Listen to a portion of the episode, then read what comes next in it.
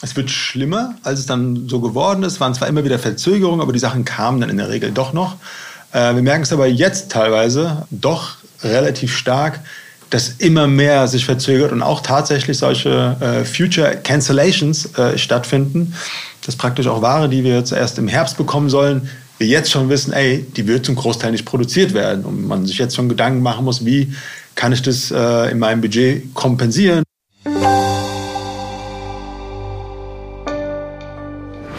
Herzlich willkommen zum TV-Podcast. Kaum hatten wir die aktuelle Folge mit Daniel Benz produziert, erreichte uns die Nachricht, dass der Sneakerhändler Asphaltgold an die Arclis Group verkauft wird. Bei Aufzeichnung des Gesprächs war allerdings noch nicht bekannt, dass die Arclis Group Asphaltgold übernimmt.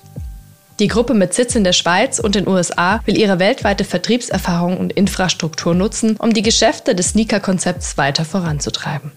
Unter dem Dach der Gruppe soll Asphaltgold weiterhin Onlinehandel und Geschäfte eigenständig betreiben. Daniel Benz bleibt auch nach der Übernahme weiter an Bord.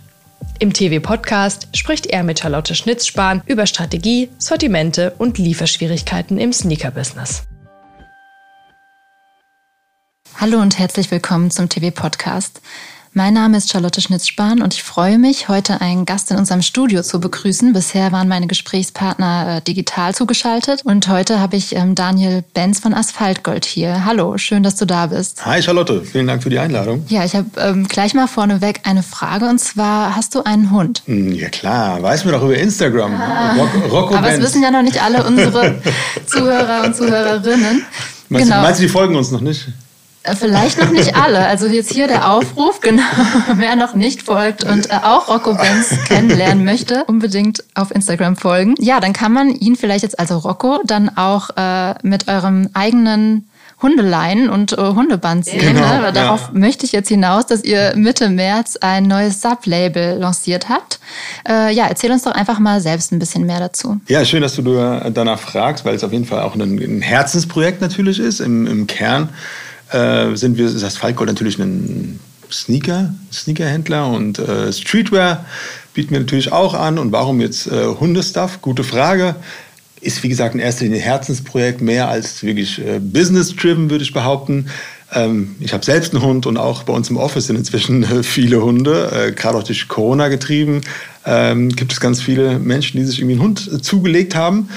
Und äh, ja, auch unsere Brands, die wir so führen, haben immer mal wieder in regelmäßigen Abständen auch Hundeaccessoires irgendwie ähm, mit, mit angeboten. Also vor allen Dingen natürlich eine Leine und ein, ein Hundehalsband, weil das Ganze, die Branche, sage ich mal, für diese Artikel so ein bisschen angestaubt vielleicht ist.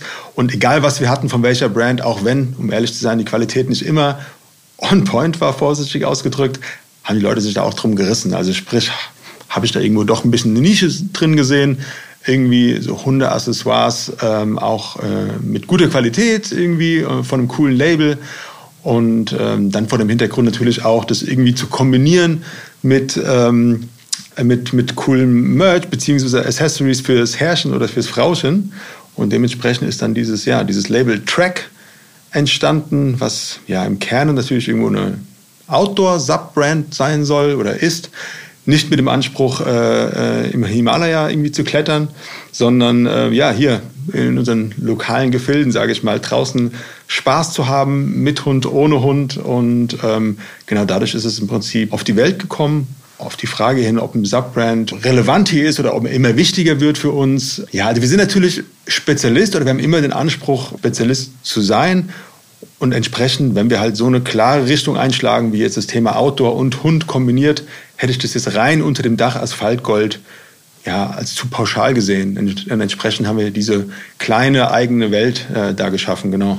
Aber habt ihr dann auch das Ziel damit, ähm, ja, wie, wie sehr wollt ihr damit noch wachsen? Zum einen die Größe, was die Kollektionsgröße angeht, mhm. das war jetzt doch eher ein kleiner Drop. Ja. Und zum anderen auch könnt ihr euch auch vorstellen, dass, ähm, dass es auch bei anderen Händlern verkauft wird. Ich bin bekannt dafür, dass ich nicht so äh, der Planer bin. Ich ähm, stürze mich erstmal in was rein, dann geht's, dann geht's weiter. Und genauso äh, handhaben wir das hier auch, hier auch. Es wird definitiv einen zweiten und auch einen dritten Drop geben. Also so viel kann ich, kann ich sagen. Und auch die, äh, die Produktrange wird noch ein bisschen erweitert. Aber klar, es steht und, steht und fällt natürlich auch damit, wie äh, ähm, das Feedback ist, wie das rezipiert wird äh, von unserer Community. Bisher ist es wirklich äh, gut und, und, und freuen uns da auf die nächsten Farben, auf die nächsten Artikel. Aber es gibt keinen Businessplan für Track. äh, sondern es soll wirklich organisch wachsen mit der, mit der Nachfrage. Wir haben echt viele Nachrichten. Ich habe auch persönlich viele Nachrichten bekommen, wie smart das doch ist, weil es, da gibt es nichts Gescheites äh, irgendwie in, in, den, in dem Bereich oder nichts Cooles auch. Und äh, ja, wir haben ja zum Beispiel so einen, so einen eigenen Metallclip äh, entwickelt, der halt wirklich äh, deutlich hochwertiger ist als so ein kleiner Plastikclip äh, beziehungsweise äh, Karabiner. Und ähm, entsprechend Feedback super gut. Und jetzt schauen wir mal, was, äh, was noch so kommt und wie äh, wie es angenommen wird. Aber wir werden im Kern natürlich irgendwie Pinnacle Sneaker Konzept bleiben und werden jetzt nicht zur Zoohandlung. Du hast jetzt eben auch schon gesagt, dass aus dem Team immer mehr Leute auch einen Hund haben. Was würdest du sagen? Oder, das ganze Label zielt ja auch aufs Rausgehen ab, auf Outdoor. Wie hat eure Kundschaft sich in den letzten Jahren auch verändert? Also wie ist der Sneakerhead heute so? Also Outdoor ist definitiv total ein Trend, ja. Ähm, wahrscheinlich noch mal ein bisschen beschleunigt, kann ich mir vorstellen, äh, durch, durch die Pandemie. Ähm, welche Optionen hat man? Club Bar war in der Regel nicht so wirklich möglich. Gastro war eine Zeit lang auch nicht wirklich möglich. Also beschäftigt man sich selbst irgendwie draußen in der Natur und äh, das Ganze macht, kann ich selbst sagen, mit einem Hund deutlich mehr Spaß nochmal. Ob da jetzt wirklich ein kompletter Mind-Switch stattgefunden hat und unsere Community jetzt nicht mehr irgendwie in, in, in einen Club will oder in die Bar will, glaube ich nicht. Ich glaube schon, dass alle hungrig sind, auch wieder andere Dinge jetzt zu machen. Aber viele haben vielleicht jetzt irgendwie ähm, ja, Aktivität draußen noch mehr oder schätzen gelernt zum ersten Mal, der es vielleicht vorher oder die es vielleicht vorher nicht so getan haben. Und entsprechend haben wir gedacht, äh, wir können äh, ja, hier, was, hier was bieten. Aber ich glaube nicht, dass unsere Community jetzt durch die letzten zwei Jahre in ihrer Passion komplett gedreht wurde. Das, das, das glaube ich nicht. Vielleicht einfach muss man sich bewusster nochmal mit neuen Dingen auseinandersetzen und, und aus dem Hamsterrad ein bisschen raus. Würdest du dann aber sagen, dass das vermehrte Draußensein äh, zu einem Mindswitch in Sachen Nachhaltigkeit geführt hat? Ist das etwas, was ihr beobachtet? Ja, ob da jetzt eine Korrelation besteht, gute Frage. Ich denke, Nachhaltigkeit äh, ist natürlich ein Thema, was immer mehr im Fokus steht, auch schon lange vor der Pandemie angestoßen wurde, sei es jetzt aus der Community und dann natürlich auch äh, aus der Industrie raus. Ob jetzt das Draußengehen damit oder das Draußensein so rum äh, damit zu tun hat, weiß ich nicht genau, hat aber natürlich eine große Priorität, was natürlich auch super ist. Probieren wir auch, wo es geht, hier mit, mit anzuschieben. Ich bin natürlich überhaupt kein Fan und großer Kritiker von diesem Greenwashing-Thema, aber auch, sage ich mal, äh, in der Community wird sehr schnell mit einem Finger gezeigt und sehr schnell ein Urteil gefällt, bevor man sich äh, Dinge wirklich ähm, genauer anschaut. Und auch das ist was, was ich irgendwie äh, sehr, sehr kritisch sehe.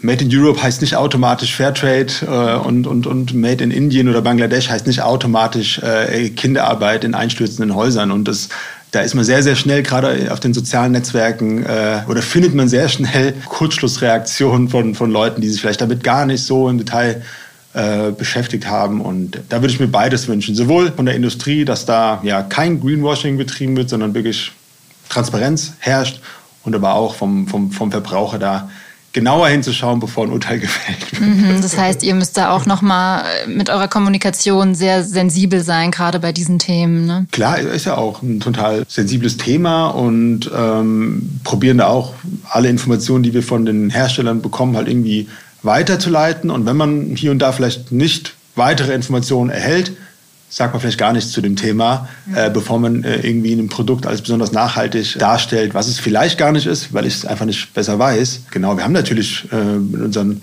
Hauptproduzenten das Thema, dass mehr oder weniger alles irgendwie Far East produziert ist oder ein sehr, sehr, sehr großer Teil Made in Far East produziert ist. Und natürlich gibt es ja gewisse, äh, gewisse nachhaltige Aspekte, die auch über Recycling etc. umgesetzt werden. Aber allein schon die Transportwege, die sind halt nicht wegzudiskutieren. Das ist einfach so. Und deswegen, klar, gibt es natürlich auch viele, die dann auch bei Schuhen inzwischen auf äh, alternative Produktionsstätten oder, oder Kontinente irgendwie äh, bauen, denen es viel wert ist. Und finde ich natürlich gut. Wer da bereit ist, auch meinetwegen für einen New Balance Shoe made in England äh, vielleicht 230, 250 Euro zu bezahlen, finde ich natürlich super grundsätzlich die Einstellung. Ja, du hast gerade schon die Transportwege angesprochen.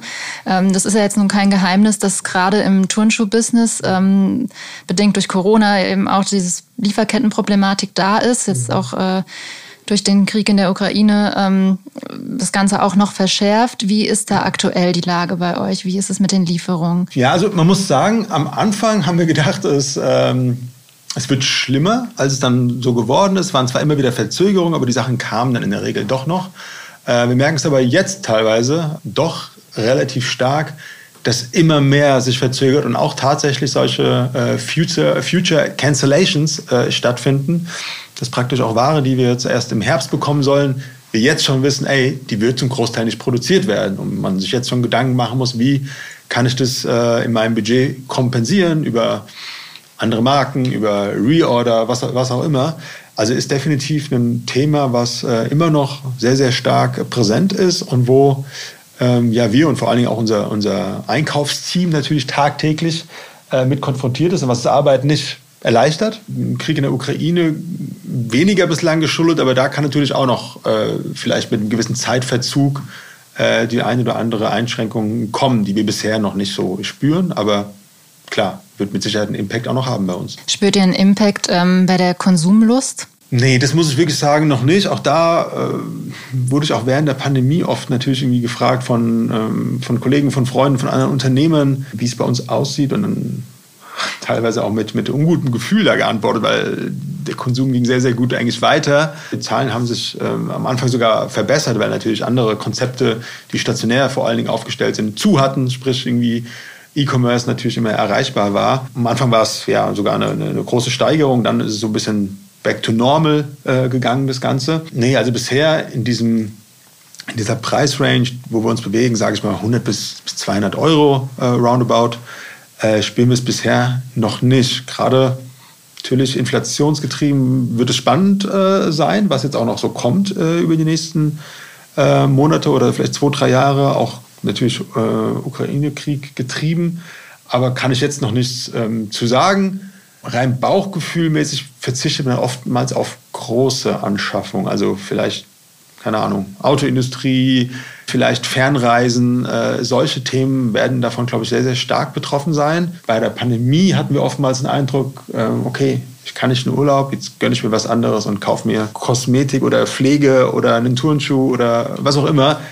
Manchmal hat man den Eindruck gehabt, dass es so ein bisschen Belohnung ist, weil er sonst nichts geht. Von daher bleibt spannend auf jeden Fall und gucken, wie da der, der, der Impact jetzt ähm, mit diesem fürchterlichen Krieg ist natürlich, ja. Ja, bei euch kann man nicht nur ähm, Sneaker kaufen. Also äh, natürlich seid ihr, ist es äh, hauptsächlich so der Sortimentsschwerpunkt, aber du bist 2008 mit einem reinen Sneaker-Store gestartet, hast dann aber 2016 mit AGC Asphalt Gold Club einen weiteren Store in Darmstadt eröffnet, in dem es auch Streetwear gibt, zum Beispiel von Stussy, The North Face, Carhartt. Der erste Laden ist jetzt auch mittlerweile geschlossen. Also wie positioniert ihr euch da? Ist Bekleidung schon auch immer wichtiger, auch den Umsatzanteil betreffend? Also auch im aller, allerersten Laden am Friedensplatz äh, gab es auch schon T-Shirts und Sweater, sage ich mal, aber du hast absolut recht, auf einem deutlich kleineren Niveau. Inzwischen ist das ja, Brand-Portfolio stark gewachsen, nicht nur mit den, mit den großen Streetwear-Brands, die du jetzt gerade genannt hast, sondern vor allen Dingen auch mit vielen kleineren, mit Upcoming-Brands, mit auch echt Brands aus dem Premium-Sektor, sage ich mal. Und ja, Head-to-Toe ist auf jeden Fall absolut wichtig für unseren Konsumenten und für unsere Konsumentin inzwischen geworden äh, unbedingt. Das ähm, sehen wir auch allein schon in Kollektionen natürlich von den klassischen äh, Sneaker-Brands. Äh, da ist auch viel natürlich inzwischen an, an Apparel. Klar ist natürlich ein Potenzial, was diese globalen äh, Konzerne natürlich auch sehen. Ähm, ja, entsprechend ist es einfach ein Teil von dieser Sneaker-Kultur, sage ich mal, oder rund um, was es um Sneaker äh, tummelt, ist, ist Textil natürlich sehr, sehr naheliegendes äh, Produkt. Und entsprechend sind wir natürlich hier auch, äh, haben wir uns auch stark weiterentwickelt, dass wir nicht nur hier ja, die Individualität über den Turnschuh äh, anbieten wollen, sondern natürlich auch dann über, über die Brands und da auch gerade irgendwie eher Nischenbrands zum Beispiel irgendwo äh, selektieren für uns, die ja in Zusammenhang mit dem Turnschuh äh, Sinn ergeben. Ah, genau, wegen, wegen, dem, wegen dem zweiten Laden noch, genau, den AGC ist inzwischen der Asphaltgold Store aus Darmstadt. Also hier gab es ein Rebranding zu Asphaltgold. Äh, in der Zeit, wo wir beide Läden parallel hatten, äh, war es das AGC und der andere der Asphaltgold. Ja, die Läden waren halt einen Stein, Steinwurf voneinander entfernt und gerade Anfang Pandemie haben wir einfach auch festgestellt, der, der kleine Laden kann nichts mehr bieten, was irgendwie der große nicht bieten könnte. Und entsprechend haben wir dann gesagt, Quality first und das ist uns wichtiger, hier einen super Service bieten zu können, etc. Äh, lass uns auf einen Laden konzentrieren mit dem, mit dem besten Personal und dem, äh, dem besten Service und entsprechend dann in Darmstadt äh, zu der Erkenntnis gekommen, hier langt wirklich ein guter Laden. Aber natürlich äh, stehen wir total auf, auf stationären Handel nach wie vor. Kann mir sehr gut vorstellen, auch woanders nochmal äh, eine Tür aufzuschließen. Kann ich jetzt nichts Konkretes äh, Schade, nennen. jetzt wollte ich natürlich gerade fragen, wo. genau, bevor du, bevor du die Anschlussfrage stellst. Äh, es gibt mit Sicherheit noch viele, äh, viele, viele Städte, auch in Europa, die absolut relevant sind, die uns reizen würden. Aber ja, vielleicht beim nächsten Mal, wenn du mich nochmal einladen solltest, äh, habe ich da mehr zu verkünden. Okay, ja, da freuen wir uns auch drauf. Ähm, aber nochmal kurz zu dem äh, Anteil von Bekleidung. Ne? Kannst du uns da irgendwie verraten, wie die Gewichtung mittlerweile ist? Ja, also roundabout äh, 20 Prozent äh, ist, der, ist der Textilanteil. Ähm, wenn man es rein in Fachsprache auf SKU-Basis sieht, also äh, Anzahl der Styles, ist es sogar mehr als 20 Prozent. Aber wir gehen natürlich bei, bei Schuhen noch tiefer in die in die Order rein. Ja, wir sind, äh, wir sind hier einfach die, die Experten und entsprechend, sage ich mal, im Schnitt bei einem Schuh haben wir höhere Stück, Stückzahlen als bei einem Hoodie oder einer Jacke. Mhm. Genau, das sind einfach noch, noch, kleinere, noch kleinere Stückzahlen. Ähm, sind da vielleicht noch so ein bisschen im, im Aufbau weiterhin, möchten da auch, ja, auch hier organisch wachsen und nicht von einer Saison in die andere irgendwie 30 neue Brands irgendwie rein, reinstellen. Das steht uns, glaube ich, nicht. Und ähm, ich möchte auch eine Brand nicht nach einer Saison wieder rausnehmen. Jetzt ist es ja schon auch bekannt, dass Big Brands wie Nike und Adidas immer stärker auf D2C setzen. Ihr als Key Account seid davon ja ähm, nicht so sehr betroffen, aber wie blickt ihr trotzdem auf diese Entwicklung? Also ich habe hab immer zwei, zwei, zwei Mottos in den letzten Jahren gehabt. Zum einen ist ganz wichtig, dass man nicht gierig sein darf, glaube ich. Ähm, und das andere irgendwie nicht, nicht nörgeln, habe ich mir auch immer vorgenommen, weil wir ähm, sind natürlich in einer Welt oder ich bewege mich in einer Welt mit meiner Unternehmung, die seit 15 Jahren halt sowas von steil nach vorne geht und wächst, von, wovon wir partizipieren. Klar, wir äh, sind auch zum Teil verantwortlich dafür, dass es so äh, gut läuft für die Brands und äh, für diese gesamte Branche. Das dann natürlich mit Wachstum und natürlich die Marken schauen, okay, wo können sie noch profitabler werden, liegt natürlich komplett in der Natur der Sache. Das sind sehr, sehr enge Partner natürlich, unsere, unsere Brands, aber es sind natürlich auch irgendwo Konzerne. Und von daher, ich glaube, das ist absolut äh, nachvollziehbar, dass da auch irgendwo, wo die Möglichkeit besteht, der direkte Kontakt zum Endkonsumenten gesucht wird. Bleibt einfach die Frage, wie geht man selbst damit um? Und äh, ich glaube, was du halt als Händler oder Zwischenstelle von diesem Prozess oder, oder, oder ja, Zwischenziel vom Produkt im Prinzip beim Händler äh, was du nicht machen darfst, ist halt äh, auf der Stelle stehen. Du musst innovativ sein. Das ist, glaube ich, äh, ist die Antwort auf diese, auf diese, ähm, auf diese Tendenz. Du musst dich weiterentwickeln. Du musst einen Mehrwert bieten, sowohl für deinen Lieferanten als auch für die Community. Egal, ob es jetzt stationär ist, dass du einen sensationellen Laden in einer tollen Lage hast oder dass du vielleicht die Stories besonders äh, schön erzählst von diesem Produkt, was dann wiederum Mehrwert ist vom Lieferanten, dass du deinem Hauptlieferanten ein Markenportfolio bietest, wo sich seine Brand einbettet und sich daneben gerne sieht, dass du preisstabil bist und nicht irgendwie äh, ja, nur noch darauf wartest, bis der Black Friday ist und da durchdrehst. Das, das sind alles so, so, so Komponenten.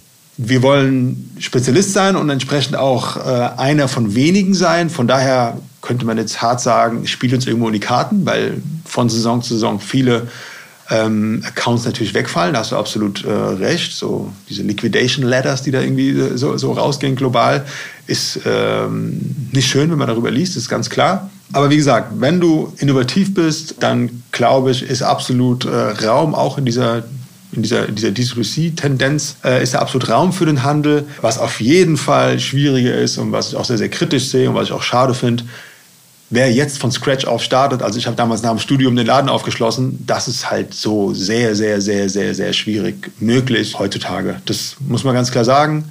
Äh, und das sehe ich kritisch, weil wie gesagt, ich bin den Weg auch gegangen, würde es anderen Leuten auch gerne wünschen. Aber wer mich gerade um Rat fragen würde hier, ich möchte in Stadt XY Stickerladen irgendwie aufmachen, würde ich sagen, ey, ich glaube, es äh, ist schwierig aktuell, da das Commitment zu bekommen, äh, von den Lieferanten da ein Konzept zu entwickeln, was es so irgendwie noch nicht gibt, ist mit Sicherheit äh, sehr, sehr schwierig. Ja. Ist es trotzdem auch für euch entscheidend oder wie entscheidend ist es dann, äh, neue und kleine Sneaker-Labels aufzubauen? Also grundsätzlich finde ich es äh, schön, wenn natürlich eine, ja, ein Facettenreichtum besteht, sowohl im Sortiment bei uns, was die Brands angeht, wie du sagst, aber vor allen Dingen auch draußen auf der, auf der Straße. Und für meinen Geschmack hat sich das so die letzten ja, ein, zwei Jahre eigentlich ganz gut entwickelt, dass nicht mehr jeder nur noch das Gleiche möchte, sondern inzwischen jetzt auch wieder so ein bisschen eine Tendenz zu, zu früher ist, dass es individueller wird. Also nicht nur noch der White Sneaker oder nicht nur der Runner oder nicht, äh, ja, nur der Basketballschuh ist irgendwo äh, heute gefragt, sondern es ist ein relativ bunter Blumenstrauß wieder, gerade durch ähm, durch Social und gerade auch bei der jüngeren Zielgruppe habe ich es eine Zeit lang ein bisschen vermisst, dass da auch ein bisschen ja, Individualität besteht, im eigenen Geschmack und in der Nachfrage dementsprechend auch. Und da finde ich, ja, es ist aktuell eine ganz, ganz gute Tendenz und entsprechend gibt es auch die Möglichkeit für, für upcoming Brands, sich zu platzieren und überall, wo es geht und wo wir eine Brand authentisch finden, wo wir die Qualität gut finden und wo ja, ein sympathischer äh, eine sympathische Relationship besteht, da probieren wir natürlich unser Sortiment da auch zu erweitern, aber nicht auf äh, Gedeih und Verderb aufgrund von diesem ja, D2C-Thema, das du gerade angesprochen hast. Salomon zum Beispiel oder Audrey haben einfach ja, einen, super Weg bestritten in den letzten Jahren, sich gut positioniert mit einem Produkt, was unique ist äh, oder gute Qualität oder beides. Und entsprechend sind wir da natürlich ähm, am Start wir könnten unser Sortiment in Footwear-Brands wahrscheinlich von einer auf die andere Saison um ja, die doppelte Menge an Brands erweitern, aber die sehen wir dann im Zweifelsfall ähm, nicht bei uns, weil wir doch gerade diese, ja, diese, diese ursprüngliche und authentische, authentische Sneaker-Welt halt irgendwie äh, befeuern wollen. Und da geht es halt oftmals um das Thema Heritage ja auch, äh, oftmals mit einem Sporthintergrund natürlich äh, verbunden. Und das kann man natürlich als, als Brand, die jetzt erst, sage ich mal, äh, vielleicht gegründet wurde vor wenigen Jahren, so eine Heritage kann man sich halt nicht kaufen. Da gibt es auch manche, die erzählen dann Blödsinn und erzählen von irgendeiner Heritage, die es gar nicht gibt. Aber ähm, da probieren wir schon auch, ja, äh, Ware zu verkaufen, hinter der wir stehen und nicht nur zu sagen, okay, ey, es läuft beim anderen Laden gut, lass uns auch mal das äh, irgendwie ins Regal stellen das darf niemals die, die Maxime sein, ja. Du hattest jetzt vorher gerade auch schon mal äh, den Black Friday angesprochen, äh, im Zusammenhang, dass ihr eben versucht, die Preise zu halten. Da musste ich wieder dran denken, dass ihr am Black Friday ja auch mal eine sehr besondere Aktion gemacht habt. Und zwar äh, habt ihr nur noch ein einziges T-Shirt verkauft. Wie kam es dazu und wie ist das angekommen? Genau, die letzten zwei Jahre haben wir äh, ja eine besondere Aktion gemacht. Äh, Im vorletzten Jahr, wie du sagst, haben wir anstatt von einer Sale-Aktion haben wir im Prinzip den Online-Shop mehr oder weniger geschlossen äh, als Statement und haben nur ein einziges äh, T-Shirt äh, verkauft mit der mit einem ähm, Antirassismus-Statement, We all walk the same earth, und haben den kompletten Erlös gespendet an antirassistische ähm, Aktionen und einen Förderverein dafür. Genau, wollten uns einfach hier mit einem Alternativprogramm irgendwie äh, zu Wort melden an dem Tag, wo irgendwie der ja, der komplette Fokus und, der, und, und das Auge auf dem Einzelhandel ist. Ja? Also jeder schaut am Black Friday bei den Stores vorbei, nirgends ist der Traffic so groß oder niemals der Traffic so groß auf den, auf den Seiten wie an diesem Tag und entsprechend hat man bei Asphaltgold dann genau das äh, vorgefunden. Super coole Spendenaktion, die mega angenommen wurde. Und jetzt äh, beim, Ver beim äh, vergangenen Black Friday in 21 haben wir äh, finde ich auch eine ganz gute Aktion gemacht. Zwar kein äh, Produkt wie im Jahr zuvor mit dem T-Shirt angeboten, sondern haben äh, Fett mit äh, 20 Prozent in Rot äh, geworben. Und wenn man dann irgendwie etwas genauer hingeschaut hat, waren es keine 20 Prozent Nachlass, die man bekommen hat, sondern 20 Prozent äh, von dem regulären Preis haben wir dann im Anschluss äh, gespendet im Prinzip. Also so ein bisschen äh, die Leute wachgerüttelt, ey, ist dir der Schuh das wert, dann kaufen zum Vollpreis, aber wir nehmen davon dann 20 Prozent und, und spenden es entsprechend. Und auch das war eine gute Aktion und haben äh, recht guten Umsatz gemacht, obwohl wir keine, obwohl wir keine Rabatte angeboten haben. Und gutes ja. Feedback bekommen. Ja, ja, absolut. Genau. Ja, war wirklich, äh, war wirklich äh, super gut, weil ich glaube, diese Rabattschlachten, die gibt es halt irgendwie so mehr oder weniger äh, das ganze Jahr. Und wenn es nur noch über den Preis geht, dann hat man als Kleiner eh auf Dauer irgendwann verloren. Und entsprechend sollte man, glaube ich, der, der Sache, wo es geht, irgendwie einen, einen Purpose geben und ähm, haben wir, glaube ich, ja, an den zwei letzten Black Fridays äh, ganz gut geschafft. Mhm. Wenn wir jetzt eh gerade schon bei Preisen sind, ähm, die werden sich ja auch erhöhen. Also es hat jetzt auch äh, Adidas schon angekündigt. Wie geht ihr damit um? Denkst du, dass die Kundschaft das auch einfach mitgeht? Ja, in welchem, hängt immer darauf an, in welchem, in welchem Rahmen. Ich denke schon, dass noch, dass der Kunde eine gewisse Toleranzschwelle hat. Hier muss ich ganz klar sagen, dass wir natürlich auch nur eine gewisse Toleranzschwelle äh, haben, was einfach eine Kalkulation angeht. Ja, also äh, wir machen inzwischen so einen Aufriss, das ist unfassbar. Wir sind ja schon lange nicht nur noch Händler, wir sind, wir sind Agentur, wir machen mega Bilder. Wir haben, wir sind, ja, wir haben eine Agentur in-house, kann man sagen. Bilder, Videos, Stories, was auch immer alles dazugehört. Und all das kostet natürlich Geld. Und entsprechend ist natürlich irgendwie die, die Kalkulation, sprich die Marge auf dem Produkt, schon letztendlich entscheidend, ob man als Unternehmen äh, lange bestehen kann. Und entsprechend ist das eigentlich so die entscheidende Frage, inwieweit entwickelt sich die Marge bezüglich dem VK, dem Endpreis für den Kunde, wie vorhin angesprochen, zum Beispiel bei, bei nachhaltigen Produkten, da ist schon die Schmerzgrenze relativ hoch, wenn sie halt irgendwie begründet ist, wenn das Produkt super ist, dann ist der Kunde schon auch gerade beim Turnschuh bereit, einen gewissen Betrag zu zahlen, aber Low Quality für, für, für hohe Preise, das funktioniert halt nicht und das wird auch jede Brand merken, die das vermeintlich äh, in der Strategie irgendwie äh, berücksichtigt. Da bin ich aktuell noch relativ positiv, weil man merkt schon, oder das merkt auch eine, eine, eine Brand, oder haben auch viele Brands in den letzten Jahren gespürt, dass der Kunde sich halt wirklich das Produkt von allen Seiten äh, anschaut und entsprechend jede, jede Brand daran interessiert ist, dass wenn das eine Modell halt irgendwie durch ist, dass man vielleicht einen, einen Nachfolger kauft. Also dieses, dieses kurzfristige, diese kurzfristigen Erfolge, die ähm, haben, glaube ich, noch nie zu was geführt und äh, das, das wissen die Brands natürlich auch. Gibt es noch was, was du ähm, ganz generell an der Branche verbessern wollen würdest? Puh, gute Frage, recht offen. ja, also Thema Nachhaltigkeit hatten wir vorhin von, schon von gehabt. Da würde ich mir natürlich weiter erhoffen, dass das äh, weiter auch fokussiert wird von, von, von unseren Brands, dass es äh, transparent äh, gespielt wird, das Thema. Genauso andersrum von der Community, dass da vielleicht ein bisschen mehr Interesse an dem an tieferem Wissen äh, besteht, bevor man vielleicht irgendwie tweetet oder, oder äh, was, was, schreibt dazu. Das, das würde ich mir auf jeden Fall wünschen von, ja, von, von beiden Seiten letzten Endes. Ansonsten ja, Thema, Thema Individualität, auch wie vorhin schon beschrieben, da ist äh, Social so schön und so gut es uns auch äh, äh, hilft, da ein großes Sprachrohr zu haben.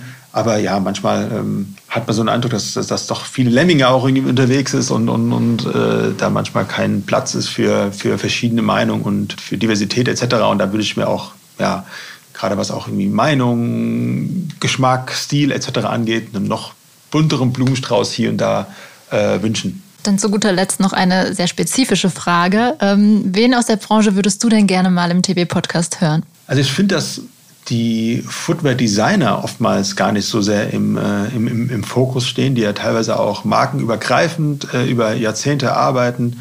Von daher zum Beispiel Steven Smith, gerne auch Tinker Hatfield von, von Nike, der sehr, sehr äh, bekannt ist, vielleicht so der, der Popstar unter den Designern. Aber ja, einen, einen, ähm, jemand aus dem Design, aus dem Footwear-Design, fände ich schon sehr, sehr interessant. Ich finde, die kommen oftmals ein bisschen kurz äh, am Sprachraum. Von daher, warum nicht hier äh, mit Charlotte beim TV-Podcast. Ja, warum nicht? Ne? Spannend, okay. Äh, notieren wir uns. Ja, ja vielen Dank. Gerne. Ähm, danke dir, hat auf jeden Fall Spaß gemacht und war auch wie immer sehr spannend und ähm, schön, dass du hier zu uns nach Frankfurt ins Studio gekommen ja, bist. Gerne. Die, Na die Nähe müssen wir nutzen. Genau. Das war meine Kollegin Charlotte Schnitzspahn im Gespräch mit Daniel Benz von Asphaltgold. Und das war der TV-Podcast. Wenn Sie mögen, dann hören Sie auch nächste Woche wieder rein auf textilwirtschaft.de und überall, wo es Podcasts gibt. Mein Name ist Julia Schegula. Vielen Dank fürs Zuhören und bis nächsten Donnerstag.